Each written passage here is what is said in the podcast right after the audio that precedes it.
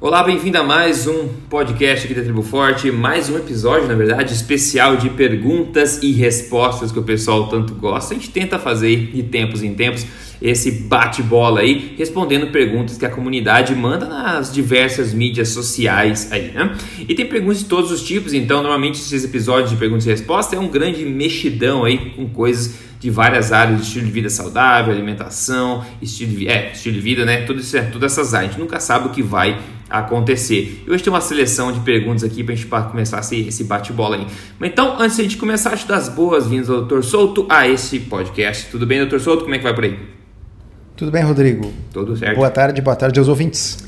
É isso, maravilha. Então vamos lá, sem perguntas, como a gente sempre fala, tem vários tipos de pessoas que escutam a gente, né? Tem gente que está bem iniciante, gente que caiu de paraquedas aqui no podcast é, aleatório da Tribo Forte e não tem um conhecimento anterior do que a gente faz, do estilo de vida saudável, muito menos de medicina baseada em evidência, nutrição baseada em evidência. Então, tem perguntas muito simples, tem perguntas um pouco mais delicadas, um pouco mais complexas, e é um, é um, é um mix bacana e dinâmico que a gente pode cobrir. E a pergunta, a primeira pergunta é, de hoje vem do Ricardo David, que é uma pergunta dessas que entra na categoria dos mais simples, mas realmente levanta um problema muito sério é, na, nessa, nessa área de, de emagrecimento principalmente essa luta contra entre a indústria e a verdade, digamos assim, né? A gente nunca sabe qual dos dois é qual. E olha só, a pergunta do Ricardo David é a seguinte. Ele pergunta: Aquarius Fresh e H2O é uma boa ideia para emagrecer? Aí, bom, né? Eu dei uma inspirada no meu take primeiro né, nessa resposta. Ó, Aquarius Fresh, né? Eu acho que todo mundo sabe aí, é entre, entre aspas, água saborizada da Coca-Cola, né? Na verdade é um refrigerante de baixa caloria. É isso que, que ele é, né? E a mesma coisa é a H2O, que é da Pepsi, né? Lembre-se, Coca-Cola e Pepsi. Os ingredientes de ambas essas águas saborizadas, entre aspas, ambos desses refrigerantes são o seguinte: você pode ver que se distancia um pouco de água, né? Olha lá, ingrediente: água gasificada, suco de limão 2,5%, aroma natural, seja lá o que é isso, conservador sorbato de potássio e benzoato de sódio, edulcorante aspartame, né, que é o, o adoçante, aquele que tem vários estudos mostrando que po potencialmente pode causar problemas a longo prazo, né?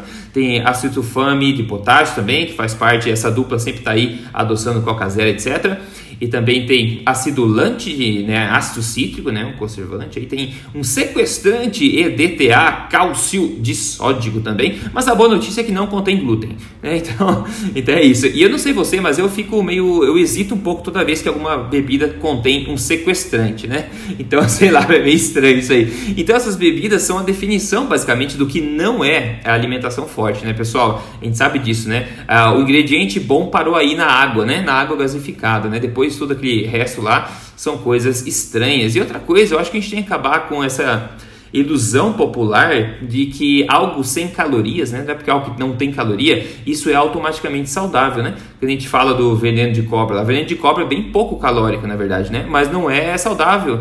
E o problema dessas águas também é que elas são, são de certa forma um veneno, só que é um veneno que você não sente a dor na hora, né? É uma coisa que vai construindo coisas negativas ao, é, no corpo ao longo das décadas, né? E tem um gostinho bom para piorar. Então, se você perguntar se, bom, isso emagrece, é, uma, é difícil de responder. Agora, mais importante do que a resposta de emagrecimento, na minha opinião, seria essas coisas no longo prazo são coisas que vão te ajudar a ser uma pessoa mais saudável ou não, né? Então eu coloco essa pergunta de volta como resposta, na verdade. Mas doutor Souto, você talvez aí você é, atende pessoas cara a cara no escritório, talvez deve ter ouvido coisas do gênero, até a respeito da Coca Zero também, que consegue ser pior ainda um pouco, mas não é tão diferente assim se a gente for analisar os ingredientes. O que, que você costuma aí dizer para essas pessoas? Bom, Rodrigo, assim, a primeira coisa, uh, esses dois produtos são refrigerantes. Tá? Uhum. Então, uh, eles simplesmente uh, utilizam um marketing um pouco diferente. É. então, o, o título ali, H2O2, né? se não me engano é esse uhum. o título. Na realidade, bom, primeiro se fosse H2O2 não dá para beber porque ia ser água oxigenada, ia ser é, peróxido é, de hidrogênio, né? É H2O, tipo H2OH. É, é isso, H2OH. Tá? Uh, que também não é. Então, assim, na realidade, o que, que é isso? Uh, eles botaram porque todo mundo sabe que H2O é água, então a pessoa lê aquilo ali e fica com a impressão que aquilo ali é água. Não, na realidade é um refrigerante. Então, a, a primeira mensagem para o nosso ouvinte é assim: perguntar uh, sobre H2O e aquários, você na realidade está perguntando assim: refrigerante dietético pode ou não pode? Exato. Refrigerante dietético ajuda ou não ajuda? Tá? Porque não há nenhuma diferença entre esses dois produtos e qualquer outro refrigerante. A diferença é sensorial, tá? É, usa um pouquinho menos de adoçante. Eles são para um público que não quer beber algo tão doce. Tá? Essa, essa, é a única diferença. O que, que eu penso? Uh, eu, eu acho que depende. Como o Rodrigo disse, assim, eu atendo pessoas né, e vejo que existem diferentes perfis. Tá? Existe aquela pessoa que, se você disser que ela não pode beber nenhum refrigerante, ela vai dizer: bom, então eu vou continuar também comendo pizza e, é. e massa e pão. Ah, quer dizer, é, é, aquele sujeito que ele está no limiar entre tentar seguir uma mudança de estilo de vida ou largar tudo e engordar mais 30 quilos. E você é a única pessoa que está entre ele e esses dois destinos. É, tá? é. Neste momento, a gente tem que negociar. Tá? E essa negociação muitas vezes significa assim: olha, entre um refrigerante com açúcar e um refrigerante sem açúcar, escolha a opção sem açúcar. Tá? Depois essa pessoa pode estar tá com o paladar modificado daqui a 90 dias e dizer, olha, na realidade eu já nem estou com tanta vontade de tomar refrigerante, eu tenho tomado uma água com gás e um limãozinho espremido e aquilo ali está sendo uma delícia. E aí esse é o momento da gente dizer, olha, quem sabe vamos tentar diminuir um pouco. Uh, eu, eu, não acho necessariamente que, que os adoçantes artificiais vão ter grandes problemas metabólicos se eles forem consumidos não o tempo todo, não em grande quantidade, não todos os uhum, dias. É. Tá? Uh, agora, o resumo da ópera é assim: depende do caso. Se você puder, se, você, se a pergunta é o que, que é melhor, eu acho que a resposta inequívoca é: melhor é água, ou uma limonada, ou um suco de maracujá. Então, estão aí exemplos de dois, duas frutas que a gente pode fazer suco, porque praticamente não tem açúcar, né? Maracujá e limão. Uh, uma água com gás. Isso seria o ideal. Agora, se a pergunta for o que, que é melhor? Um refrigerante dietético ou um refrigerante com açúcar? A minha opinião, sem piscar, sem nem pensar, é o dietético é melhor. Tá? Uhum. Porque o açúcar vai ter um impacto muito pior do ponto de vista metabólico. Com isso, eu não estou dizendo que o impacto do adoçante artificial é nulo. Eu estou dizendo uhum. que ele é menor do que o do açúcar. Uhum. Uhum, exato. E no longo prazo a gente não sabe muito bem, né? Uhum. Esse é o problema. Tem, mas assim, eu concordo plenamente que o impacto do açúcar é imediato, né? O metabólico é imediato e para pessoas que estão com problema metabólico, isso vai ser sentido já, né? No outro lado da moeda. Talvez essa outra, essa outra aí não, não seja tanto assim. O problema é que eu até vi em 2009, parece que tinha uma, uma limiar da do, eu não lembro qual órgão do governo que era, tentando colocar abaixo a comercialização dessas duas, desses dois refrigerantes, porque os dois usam essa questão do marketing de apelar para como se fosse uma água, né? É, porque água saborizada. veja bem, água saborizada, Rodrigo, é outra coisa. É outra coisa. Água saborizada é água, água é. na qual foi colocado uma essência. Ah, então sabor, tem, é. tem, um, tem o sabor. Por exemplo, o, o, o sabor uh, característico da laranja ah, ele é um determinado ácido carboxílico lá que pode ser sintetizado em laboratório. Então, respondendo a essa pergunta, é isso que significa sabor idêntico ao natural. A é, molécula é, é, a mesma, exato. É, uhum. é, literalmente a mesma, só que ela não foi extraída de uma laranja, ela foi sintetizada, mas é a mesma molécula. Então, se a gente botar aquele aroma de laranja numa água, a gente pode chamar isso de uma água saborizada que, uh, que não é um refrigerante. É, é, é realmente não, não tem adoçante, não tem conservante, não tem corante não tem nada. É uhum, é água sim. com cheiro do, de uma fruta, entendeu? Isso é a água saborizada. De certa forma, não, uh, vamos dizer, é parecido com a diferença entre uma limonada ou a gente pegar uns limões e deixar dentro de uma água, tá certo? Que é aquilo que às vezes tem em eventos, né? A gente vai lá e aquilo é uma água saborizada. Claro, ali foi saborizado a, a, a naturalmente pela fruta mesmo mas então esse H2O e H2OH e esse Aquarius, isso aí não é água saborizada, isso é um refrigerante. Refrigerante tão refrigerante como qualquer Coca-Cola. É, é, exatamente. E realmente estavam pegando nessa questão, porque os dois é, em, em eles tentam implicar que são água, né? O H2O é. no nome e o outro é aqua, né? Aquários, é, exatamente. Eles estão mentindo pra é, gente. Na, na verdade, uh, o, é muito comum isso, isso é uma coisa que, que a gente se bate. Quem, quem teve no Tribo Forte ao vivo, eu, eu falei muito sobre isso. Quem, quem não teve lá e é sócio aí do Tribo Forte, uh, vai, vai poder assistir, né? As palestras com na certeza. íntegra. Uh, então vocês vão ver ali, tem muita coisa que está de acordo com a lei, não é ilegal, né? uhum. mas que induz o consumidor ao erro. E esse aí é um grande exemplo. Então, sim, se vocês olharem o rótulo, não está escrito ali que é água. Está escrito que é um refrigerante de limão, numa letra bem pequena. Né? Mas o rótulo, evidentemente, induz o consumidor ao erro. Não há nenhuma dúvida que o objetivo de, do marketing, de quem desenhou aquilo, era fazer uma garrafinha que lembra água, escrito com uma linguagem que lembra água. É, é, exatamente. Maravilha. Vamos para a próxima pergunta aqui que vem da Mel Rosa. Ela fala o seguinte: Oi, tudo bem? Eu acho maravilhoso o estilo de vida saudável, porém eu tenho medo de desanimar e cair nas tentações da madraça indústria. Eu estou com saúde e peso muito bons. O que você me diz sobre isso? Quer mandar ver?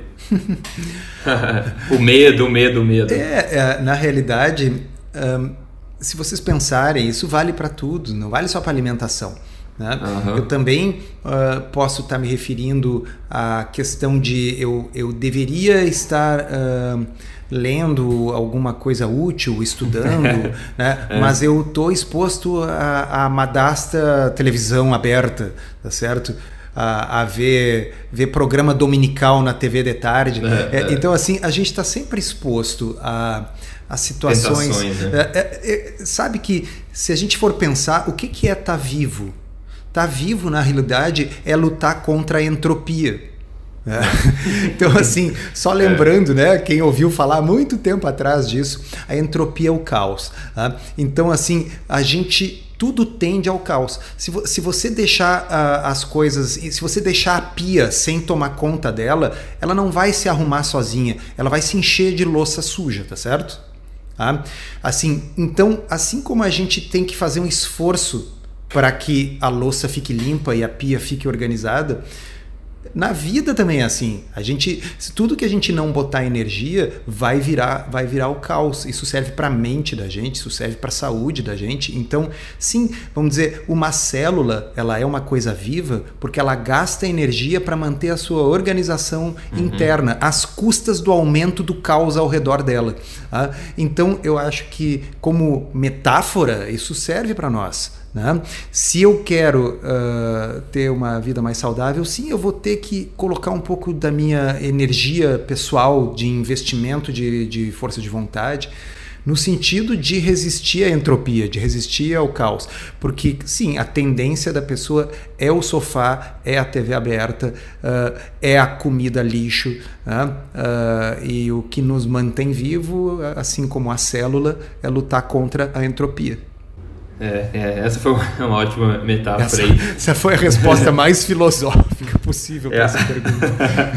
não, exatamente, foi boa, acho que passou a mensagem. E, bom, e outra, não, não, não vivamos com medo, né? Eu acho que não é uma boa ideia a gente viver sempre com medo do que pode acontecer, mas enfim, viver com foco nas coisas boas que estão acontecendo. E uma forma de a gente tentar evitar que esse medo dessas tentações acontecer é você continuar a construir, a fortalecer esse hábito de estilo de vida saudável que você está fazendo, né? Porque quanto mais tempo a gente fica no hábito, mais difícil é a gente quebrá-lo. E também uma forma legal de manter esse hábito é você ser rodeado de um ambiente que te ajuda, né? Um ambiente aí sinérgico que te ajude a manter esses hábitos. Então, se você quer ter um estilo de vida saudável, você quer fazer parte de um grupo de pessoas que come porcaria o dia inteiro, você tá com um conflito de interesse aí, né? Então, é um pouco, é, tem que pensar um pouco em facilitar a sua vida também e tentar não focar tanto no medo, como eu falei, do que pode acontecer, mas no, nas coisas de bom que estão acontecendo e que podem vir a acontecer também, né? Então, uma perspectiva mais positiva aí a sua vida. Enfim, olha lá, pergunta, essa pergunta não, não tinha vindo antes ainda, tá? É, quem pergunta é aquela, Chela, não sei, aquela Gonzalez. Ela pergunta: hipertenso pode tomar água com sal do Himalaia? Hum, vamos lá, diga Nossa, lá. Tem tantas camadas nessa É, pergunta. tem muitas camadas, por isso que eu joguei pro teu colo aí. Bom, a primeira uh, questão é por que alguém na Terra tomaria água com sal do Himalaia? É, é isso que eu pensei, primeira coisa. Né? Porque. Uh, mas tem uma outra camada anterior a essa. Por que o sal porque do, do Himalaia? Himalaia? É, porque é. do Himalaia? É porque é bonito, pô, é rosa. É rosa. É. Uh, eu tenho uma postagem sobre isso, tá, pessoal? Que eu recomendo, quem quiser dar uma lida, coloca no Google ali, solto blog ou solto dieta sal gourmet. É. Tá? uh, Veja bem, eu não estou jogando pedra, porque houve um período da minha vida em que eu fui influenciado pela literatura uh, de dieta paleo estrangeira e cheguei uhum. a gastar meu rico dinheirinho em sal do Himalaia. Tá? Depois, à medida que a gente vai lendo, vai estudando, a gente é cético, né? a gente questiona. Então eu comecei a ver, bom, primeiro o sal do Himalaia não vem do Himalaia. Né? Segundo, uh, todo o sal, todo o sal vem do mar. Aí vocês dizem, não, mas esse aí vem de Minas. Sim, essas uhum. minas são antigos mares, tá certo? Então o sal que tem lá no Paquistão, da onde vem esse sal aí, tá? ele era um mar que secou, então ali fica o sal, mas quer dizer, ele é sal assim como o sal que tem no mar, e aquele sal ali era mar. Tá? Aí o pessoal alega o seguinte: não, mas é que o sal do Himalaia tem muitos minerais. Né? E esses minerais aí são importantes para o corpo, então ali nós vamos ter magnésio, nós vamos ter fósforo, nós vamos ter potássio, não é só cloreto de sódio. Bom, essa é uma afirmação fácil de, de testar, vamos ver, vamos avaliar, vamos procurar qual é a composição do sal do Himalaia. E nessa postagem eu fiz isso. E aí o que, que acontece é o seguinte: o sal, esse sal normal, sal de mesa, tá? Aqui no Brasil ele vem todo do Oceano Atlântico, ele é feito uhum. por evaporação. Tá? Ele é 99% cloreto de sódio. Bom, e o sal do Himalaia? Ele é 98% cloreto de sódio. Uhum. Então você está pagando uma fortuna, porque esse 1% a mais aí deve ser muito precioso. Tá? Uhum. Resulta que para a gente conseguir quantidades adequadas de magnésio, por exemplo, consumindo sal do Himalaia, eu, eu não tenho o número de cor, mas se não me engano, precisaria comer 2,5 kg, 2 kg de sal do Himalaia para atingir as necessidades diárias de magnésio. Então, ao invés de comer 2,5 kg de sal do Himalaia, por que você não come uma couve? Né? Uhum, exato. Uh, e, e, e, aí fui mineral por mineral. Se vocês olharem, tem páginas na internet que diz assim: o sal do Himalaia contém 84 minerais importantes. Tá? Uhum. E, então eu fiz uma brincadeira naquela postagem. Eu disse assim: olha, uh, a tabela periódica contém 92 elementos. Uhum. Tá? Destes aí, tem vários que são gases nobres. Esses aí não, não, não ficam no sal, eles são gases. E não combinam, porque eles são nobres. Tá? Depois tem vários outros que são metais pesados, que eu não, queria, não quero comer. Uhum. Tá? Assim, tipo, eu não faço questão de consumir chumbo ou mercúrio. É. Tá? Daí já tiro um monte de elementos. Bom, tem vários outros que são radioativos. Uhum. Tá? Que também não me interessam assim, se realmente se um dos elementos for plutônio ou urânio, eu, eu prefiro o sal uh, refinado. Tá? Então, claro, eu, eu, quero que vocês pensem, à medida que vocês. É, é, é assim que a gente faz, é pensamento crítico, raciocínio, tá certo? É evidente que dizer que o negócio tem quase a tabela periódica inteira lá dentro uhum. é uma coisa ruim e não boa. Sim. Uhum. Porque a maioria da tabela periódica é tóxica. Uhum. Nós, na realidade, só temos uns 20 elementos, mais ou menos, da tabela que estão presentes no nosso corpo. Tem quatro: carbono, nitrogênio, oxigênio, hidrogênio, que compõem 90 e não me lembro quantos por cento do nosso organismo. Ah, e o resto são traços que a gente precisa. É sódio, potássio, cloro, etc. Bom, cloreto de sódio é o que mais tem em qualquer sal. Uhum. E o resto tem pouquíssimo no Himalaia. Tá? Então, uhum. não gaste o seu dinheiro com isso, não tem necessidade. Tá? Bom, por que, que eu botaria isso na água para beber? Tá? Uh, porque eu acho que a grande coisa para a gente fazer com sal é botar na comida, porque ela fica gostosa daí. Uhum. Tá? Eu não sei, mas eu não acho beber salmoura um negócio agradável. não, eu também não. Tá? Então, uh, uh, eu, eu, não estou debochando do nosso ouvinte, por favor. Eu, é que eu gosto de usar um pouco a ironia Uh, eh, para colorir o comentário, tá certo? Senão fica um troço científico seco, assim. Tá? E ela não deve estar tá fazendo isso por gosto, deve estar tá fazendo por alguma recomendação que ela achou. É, porque algum guru na internet disse que isso era uma coisa é, que tinha que é. fazer e tal. Então, por exemplo, se você está no início de uma dieta de restrição de carboidrato e às vezes dá aquela, chamou, uhum. aquela gripe low carb, dor de cabeça, mal-estar, pressão baixa, realmente aumentar o consumo de sódio pode ser uma boa. E isso pode ser feito comendo, botando sal na, na, salada, botando sal no, no, ovo, ok? Comendo algumas coisinhas mais salgadas, tipo azeitonas, alcaparras, né? Uh, algumas uh, nuts aí com, com sal. Né? Então a gente tem tantas formas agradáveis de consumir sal, né?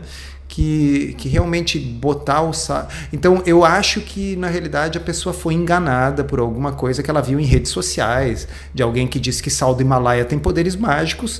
Uh, então a gente já explicou que sal do Himalaia é 98% cloreto de sódio o resto alguns contaminantes. Né? Ah, você sabe por que, que, é, que, é, que é rosa o sal do Himalaia? Porque um dos contaminantes ali é um óxido de ferro. Né? Uhum. É o mesmo motivo que a argila, que a Terra vermelha é uhum. é vermelha, é o mesmo motivo que o planeta Marte é vermelho. Tá? É, é, o motivo pelo qual o sal do, do, do, Himalaia é porque ele tem um pouco de contaminação de cloreto, uh, de, desculpa, de dióxido de ferro no meio de 98% de uh, cloreto de sódio. Então, uh, acho que nós ajudamos ele e ajudamos bastante gente aí a saber que pode botar, o sal não precisa ser do Himalaia e pode ir na comida para realçar o sabor. Com certeza. E tem um ângulo, acho, para a gente fechar essa pergunta, que eu acho que é um ângulo importante. Se a pessoa, como ela perguntou, é hipertensa em relação ao consumo adicional de sal, talvez. Ah, que sim. tipo de medo ela precisa ter? Pois então, uh, existe alguma. Uh, para as pessoas que não são hipertensas, o consumo de sal guiado pelo paladar e em dietas que não têm alimentos processados, está uhum. resolvido o problema tá bem? Uhum. Uh, o estudo Pure, que a gente cita aí várias vezes, é mais um dos vários estudos que mostrou que o consumo de sal tende a ficar naturalmente, se guiado pelo paladar, numa faixa que não traz problemas. Tá? Onde a gente se engana é o seguinte: 70% do sódio que os brasileiros consomem vem de alimentos processados, nos quais às vezes esse é. sal uh, ele é imperceptível, ele está misturado com açúcar, então o, sal diminui a percepção do gosto doce, o gosto doce diminui uhum. a percepção do gosto salgado, então no alimento processado é complicado isso. Agora, quem segue uma alimentação forte já está comendo plantas e bichos, uh, comendo coisas que vêm do açougue e da feira, uh, e, e aí o uso do sal de acordo com o paladar resolve. Para os hipertensos, ok? Para quem tem hipertensão, existe um subgrupo dos hipertensos, que não é a maioria. Se não me engano, é em torno de 25% dos hipertensos que são realmente sensíveis ao sal e que se consumirem mais sal a pressão piora e se consumirem menos sal a pressão melhora. E é muito fácil você saber se você está neste grupo. Basta fazer uma semana uma dieta uh, com sal a gosto e uma semana uma dieta restrita em sódio de acordo com as diretrizes. Tá? Bota aí menos de 2,5 gramas. Tá? E aí meça a sua pressão diariamente nas duas semanas e você vai saber se você é um deles ou não. Se a sua pressão não mudar, bote sal a gosto. É simples assim, é extremamente simples. Eu não sei por que, que o povo complica tanto. É, não, é verdade. Quando eu ah, digo bom. povo, aqui eu estou dizendo os médicos. Né? Exato, exatamente. Uma resposta bem completa. Eu vou dar um break aqui só para me dar os parabéns para o nosso, nosso caso de sucesso de hoje, que é da Andrea. Ela mandou uma foto aqui antes e depois bem grande diferença. Ela emagreceu 21,1 uh. quilos. Aí, seguindo no caso o programa Código Emagrecer de Vez. Então, parabéns para ela. Obrigado por mandar foto. Ela coloca, né? Eles até editam, colocam depois ou depois e antes. A foto fica sempre no artigo onde tem a transcrição de cada episódio lá no emagrecerdevez.com. Se você tem interesse em seguir o programa, é só você entrar em código emagrecerdevez.com.br. Que além de aprender o que fazer semana a semana, você vai aprender a base de tudo e se capacitar também para seguir em frente o resto da vida com esse, com esse estilo de vida saudável, estilo de vida alimentar. Ah, ah vamos lá.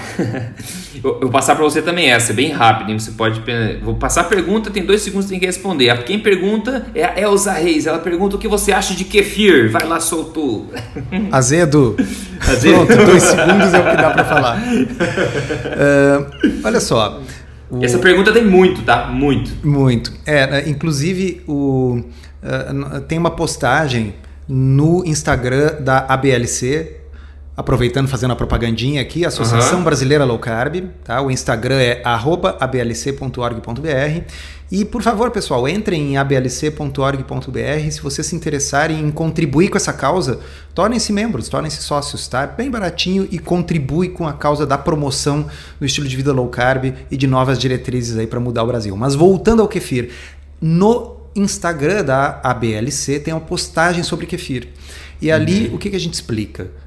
Explica o seguinte: o kefir ele é uma, uh, uh, um alimento que ele lembra um pouco o iogurte na medida em que ele é um alimento fermentado de leite. Né? Só que o, lei, o, o, iogurte ele é uma cultura simples de lactobacilos. Tá? Então pega o leite, mistura com lactobacilos e daqui a algumas horas você vai ter iogurte. O kefir ele é um, um conjunto simbiótico de bactérias e fungos que tem entre 50 e 100 espécies diferentes de micro-organismos. Ah, então, ele é, do ponto de vista microbiano, muito mais complexo. Então, aqueles famosos grãos de kefir que passam aí de uma uhum. pessoa para outra são essas culturas de fungos e bactérias. Ah, isso também vai fermentar o leite e vai produzir então o kefir, que costuma ter uh, um sabor mais acentuado, mais azedo, né? Uh, uh, dependendo do, do kefir, ele tem até um pequeno teor alcoólico, porque algumas dessas leveduras conseguem converter o açúcar do leite em álcool, mas é um teor pequeno. Uh, e tem estudos mostrando uh, benefícios do kefir em termos de uh, resistência à insulina, coisas assim.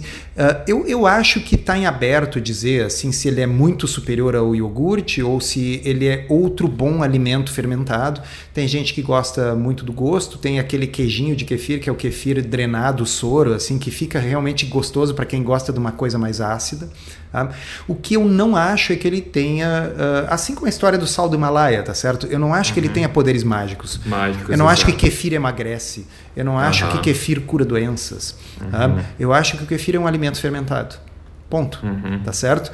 Assim como outros alimentos fermentados, é interessante e possivelmente seja interessante para fins de manter uh, uma microbiota saudável no seu intestino. Não que você precise sair correndo atrás e consumir kefir. Mas se você consome, eu acho que sim, ele, ele pode trazer benefício, assim como o consumo de outros alimentos fermentados. Tá? Uh, as pessoas perguntam muito, então já vou responder, isso está lá na, na postagem da BLC. Uh, se o kefir pode entrar numa dieta low carb, se ele pode ser considerado, se ele vai levar a glicemia ou não. Tá? É um pouco difícil responder isso porque não existe uma padronização microbiológica do kefir. Uhum. Então, o kefir do João da Silva pode ser bem diferente do kefir da Maria da Silva, que mora na outra quadra, porque esses uh, grãos de kefir vão passando de pessoa para pessoa e vão tendo mudanças microbiológicas uh, nesse processo. Então, o que eu sugiro é, se você está numa dieta low carb porque realmente precisa controlar a glicemia, então principalmente para os diabéticos, não custa, como com qualquer outro alimento que você está com dúvida, medir a glicemia em jejum, consumir o kefir, ou seja lá o que for, e medir depois em 30 e 60 minutos para ver se teve impacto. Se não teve impacto, bom, você já tem a sua resposta, tá certo? Então, uh, fica a dica. Eu acho que é muito difícil fazer uma resposta geral claro. sobre uma coisa que, uh, que varia, né? Porque vai é. ter diferentes kefirs. Por aí. Com certeza, inclusive tem o, né, o de de suco de uva, de leite, tem, tem gente que hum. faz de todos os tipos aí, né? É, então e... o original é de leite, mas na realidade, é, assim, uh, esses micro-organismos, eles vivem de carboidrato, tá certo? Toda bactéria uhum. e fungo gosta de açúcar. Então, no leite, tem o açúcar do leite, que é a lactose. Claro que para fazer com água, botar na água pura, os bichos vão morrer de fome. Então, uhum. tem que botar açúcar. Né? E, então, mais uma vez, e aí fica low carb? Ah, depende. Depende, inclusive, do tempo que durar essa fermentação. Se for uma fermentação que durar dias, provavelmente vai sobrar bem menos açúcar do que se ela durar 12 horas. Mas, uhum. ao fim e ao cabo, a resposta é sempre a mesma pega o glucosímetro e testa se você está na dúvida se tem impacto glicêmico ou não. Uhum, uhum. Não, isso aí, ótimo, ótimo. Deixar o negócio mais um, pragmático e não acreditar que tem um poder mágico inerente mesmo. É, dessa, porque dessa uh, lembra quando o nosso ouvinte anterior ali perguntou se o refrigerante de limão, é. aquele emagrece? Uh, a resposta a gente já deu várias vezes aqui no podcast, mas sempre, sempre é bom repetir: nada emagrece. Exato. Nada que você consome emagrece. Nada que você come emagrece. O hum. máximo que pode acontecer, por exemplo, você beber água e aí a água não engorda, mas também não emagrece, tá certo? É. O que emagrece é o que você deixa de comer. Né? Uhum. Então, sim, se você consumir excesso de carboidratos, engorda. Então, se você deixar de consumir excesso de carboidratos, você emagrece por, pelo aquilo que você deixou de consumir. Excesso de gordura, inclusive. Excesso de calorias, inclusive. Agora, uh, o kefir, o sal do Himalaia, o, o Aquarius, que é o refrigerante de limão, seja lá o que for que você. Nada, não existe essa coisa mágica que você. Um uhum. alimento que você consome e ao consumir aquele alimento, o seu corpo emagrece. É o que você deixa de comer que faz você emagrecer. É isso, é isso aí mesmo. Ó, ótimo então. A próxima pergunta aqui vem da Juliana Faria. Ela fala: O meu maior problema é no final da tarde. O que podemos comer para não atacar o pote de bolacha?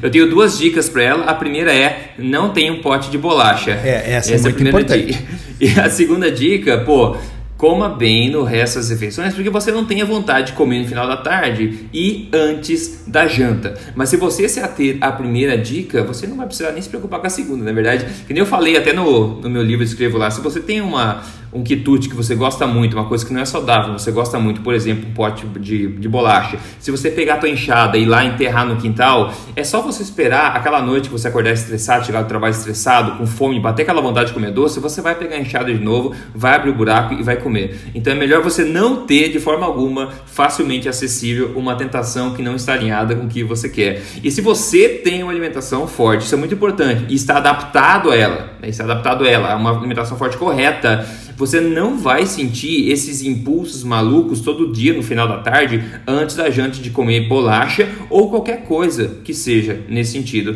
depois do lanche e entre a janta, depois de você estar adaptado a uma forma correta de comer como essa, né? Esse é meu, meu pitaco aí, doutor Soto, que você Acho que o pitaco está muito bom. Uh, outra alternativa é aproveitar que está com fome nessa hora e jantar cedo e, e encerrar o assunto. Boa. Ah, então, assim, uh, uh, tem vários estudos aí uh, sobre a cronobiologia da alimentação, né? mostrando que antecipar as refeições, comer mais cedo, pode ser interessante até para fins de resistência à insulina e composição corporal e tal. Então, quer dizer, ao invés de jantar às 21 horas, se ela tem fome às 17h30, pega e come um, dois bifes com ovo, uma salada com, com, com azeite de oliva e tal, e, e pronto. Tá, tá resolvido uhum. o problema, depois vai tomar café da manhã no outro dia. Tá? Uhum. É uma alternativa. Tá? Agora, evidentemente, a resposta poderia ser coma qualquer coisa que seja low carb nesse horário. E, é, obviamente, a gente poderia passar umas duas horas aqui elencando as alternativas, né? Tá? Por exemplo, tem gente que nessa hora abre uma latinha de atum e come. Né? Tem gente que faz. É. Uhum. Ah, ou a pessoa pode pegar uma ou duas fatias de um queijo fatiado e comer. Né? Uhum. Ou a uhum. pessoa pode pegar um, um, punhadinho ali de amêndoas e comer. Né? Enfim, o segredo é não ter o pote de biscoitos. No fundo é isso. Né? É Se você isso. tem alternativas que são low carb e não fica com a tentação ali por perto, Uh, tá bem, né? Eu acho que é que nem a pessoa que, bom, é, era alcoólatra, parou de beber e tal. Bom, não faz sentido ela chegar em casa e ter a garrafa de uísque ali em cima da mesa, né? É, tá? exatamente. Então, assim, exatamente. a primeira coisa é se livrar daquela garrafa e depois, bom, vamos deixar opções de outras coisas que ela possa beber, sua, sua limonada, sua água com gás. É verdade. E às vezes é um, um, pequeno gosto, como você falou, uma fatia de queijo, alguma coisa, algum alimento de verdade, uma pequena porção dessa, se você precisar estender o período que você não está comendo a janta, um pouco disso já vai te ajudar bastante a estender essas horas que você precisa também. Então, tem muitas formas de você fazer, mas a principal rodeie-se, quer dizer, não se rodeie de tentações, eu acho que é o principal. Não compre o próximo pote de, de, de bolacha, não faça isso, facilite a sua vida. Ah, ah, ah tá, hora de falar que, enfim, te degustou na última refeição, está gravando à tarde esse podcast, então você provavelmente deve ter degustado um almoço aí. E se você degustou, é, compartilha com a gente qual foi a opção. Ah, então, o almoço foi um, um, uma espécie de um picadinho com, com vagens e, e cenourinha. Né? Então era um, uhum. pica, um, picadinho de carne, né? vagem, aquela ervilha torta, cenourinha uhum. cortada assim em, em tirinhas compridas. Né? E claro, cebola, essas coisas, né? Foi um picadinho. E, e, fica muito gostoso isso refogado, assim, com um pouquinho de banha. Porque a banha Opa. dá um gosto bom, né? Com uh, certeza. Aí fica uma delícia. Aí bota. Uh, eu, eu gosto. Bom, uh, como é o nome daquele tempero indiano? Curry. Tá? Uhum. Aí eu, eu pego e boto o curry por cima, assim, já não é nem usado na hora de cozinhar. Eu deixo na mesa ali e boto é, picadinho de qualquer coisa com curry. Eu acho que picadinho até de, de, de pedra fica bom com curry. É. Curry é um, é um, tempero dos deuses mesmo, é, viu? É uma coisa, bom. é bom demais. Quando é bom, é bom demais. Eu fui numa churrascaria hoje e finalizei as minhas carnes com uma bela fatia de aquele abacaxi com canela. Ah, é bom demais, bom demais. Nossa, que bela sobremesa.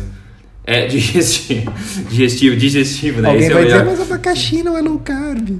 É, alguém vai dizer que não é low carb, né? Tudo bem, mas o mundo não se resume em low carb, né? Isso, então o cara comer de vez em quando. Ele não comeu um abacaxi inteiro, pessoal, foi uma fatia.